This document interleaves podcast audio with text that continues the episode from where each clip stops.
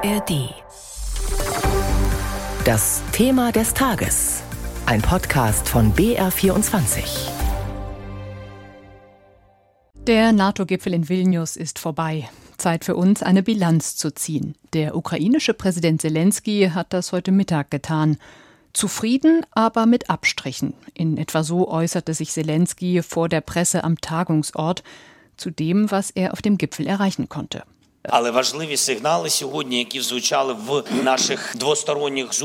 Die Signale sind das Wichtige und davon habe ich in meinen bilateralen Gesprächen einige gehört.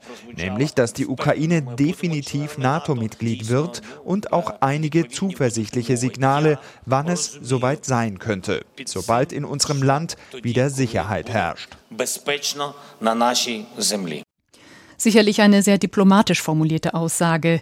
Wie man es auch dreht und wendet, die NATO hat die Ukraine nicht zu einem Beitritt eingeladen und sie hat den genauen Pfad hin zu einer Mitgliedschaft im Unklaren gelassen.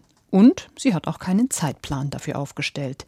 Das sei absurd, sagte Zelensky gestern unverblümt.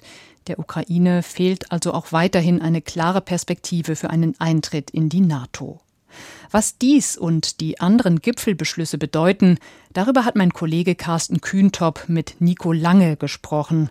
Lange arbeitet bei der Münchner Sicherheitskonferenz. Er ist Verteidigungsexperte mit Schwerpunkt Russland und Ukraine. Nico Lange, verstehen Sie den Unmut des ukrainischen Präsidenten?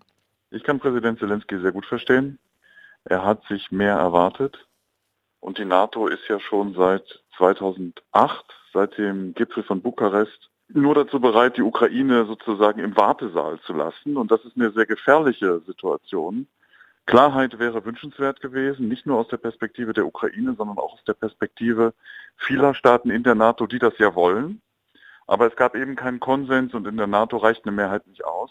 Ich verstehe seinen Unmut gut, auch wenn man sagen muss, dass er mit der Abschaffung des Mitgliedschaftsaktionsplans, mit dem NATO-Ukraine-Rat und mit den Sicherheitsgarantien, die heute die G7-Staaten noch gegeben haben, ja durchaus einige Fortschritte verzeichnen kann.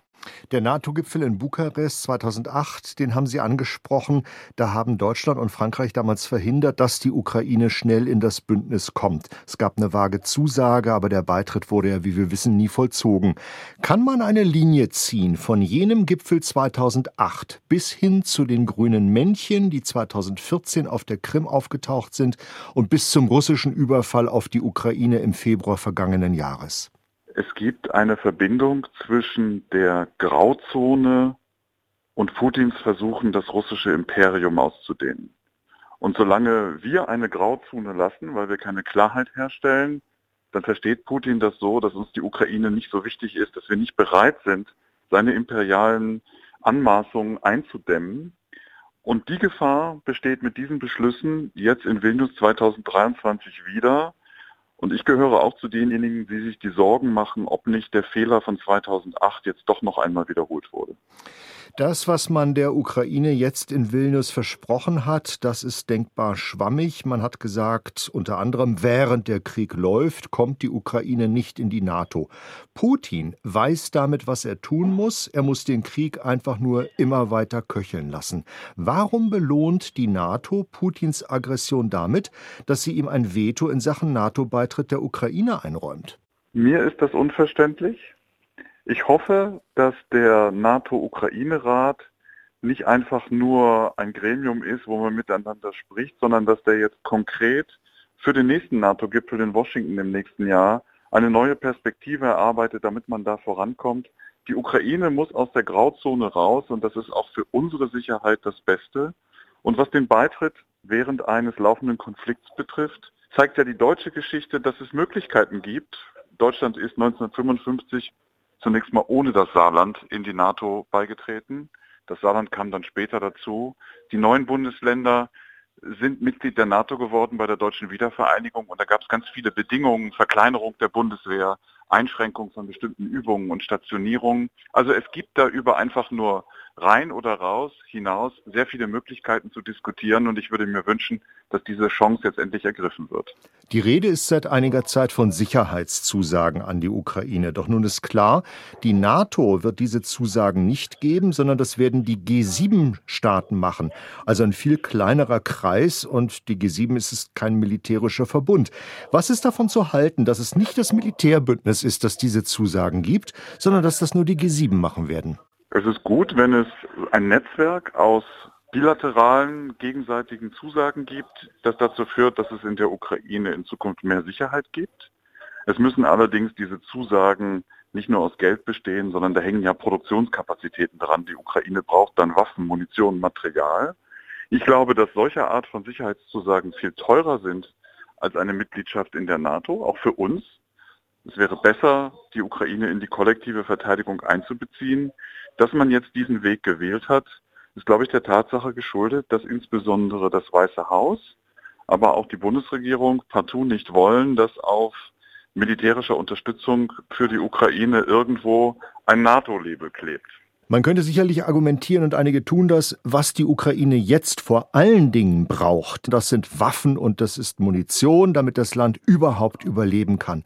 Gleichzeitig wird man aber den Eindruck nicht los, dass der Westen seit Kriegsbeginn immer nur das Allernötigste gegeben hat und das dann auch meistens spät oder gar zu spät, sodass beispielsweise die Großoffensive jetzt nicht richtig vorankommt. Sehen Sie, dass sich das ändern würde, beispielsweise durch die neuen Zusagen von Waffen und Munition, die der Kanzler jetzt in Vilnius gemacht hat? Der Ansatz für die Lieferung von Waffen und Munition ist leider einer, der immer nur schrittweise Dinge an die Ukraine liefert. Das hilft der Ukraine nicht zu verlieren, aber es ist nicht ausreichend für die Ukraine, um zu gewinnen. Sozusagen zum Leben zu wenig, zum Sterben zu viel. Das hat sich leider noch nicht geändert. Und es ist natürlich auch eine Botschaft an Putin. Alles, was wir tun, ist Kommunikation. Und ich befürchte, dass dieser NATO-Gipfel in Vilnius bei Putin nicht die Botschaft hinterlassen hat, wir sind entschlossen, alles zu tun, damit er von diesem Krieg keinen Gewinn hat, sondern er hat vielleicht jetzt die Vermutung, dass er doch noch eine Chance hat, sich irgendwie ein Stück Ukraine abzuschneiden. Und das ist misslich, dass wir nicht diese klaren Botschaften an Putin gemeinsam senden. Ich verstehe noch immer nicht, warum der Westen die Ukraine nicht in die Lage versetzen möchte, die Pattsituation, diesen Stalemate, den wir militärisch zu haben scheinen, zu durchbrechen. Warum ist dem Westen so ein Stalemate, ein Patt offensichtlich gut genug mittlerweile? Es ist ja nicht der Westen allgemein, der sich dazu nicht entschließen kann. Es sind einige Staaten. Die USA könnten noch mehr tun, aber die tragen ja schon die Hauptlast. Die Europäer innerhalb der NATO könnten viel mehr machen. Deutschland müsste dazu aber eine Führungsrolle ergreifen und nicht immer nur mitmachen, wenn andere etwas tun.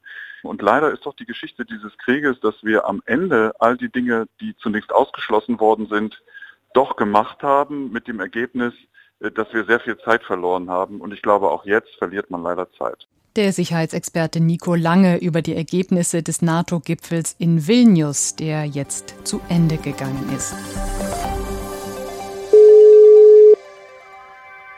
Ich glaube, dass ich gleich voll den Blackout kriege.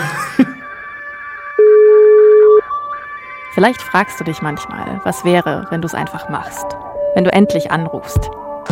Vielleicht möchte ich sowas hören wie dass ich damals einfach okay war, wie ich war. Ich bin Lea und ich helfe dir bei diesem einen Anruf, den du dich einfach nicht traust. Boah, ich, ich weiß, also, okay, ich versuche, warte, ich muss mich gerade kurz sammeln.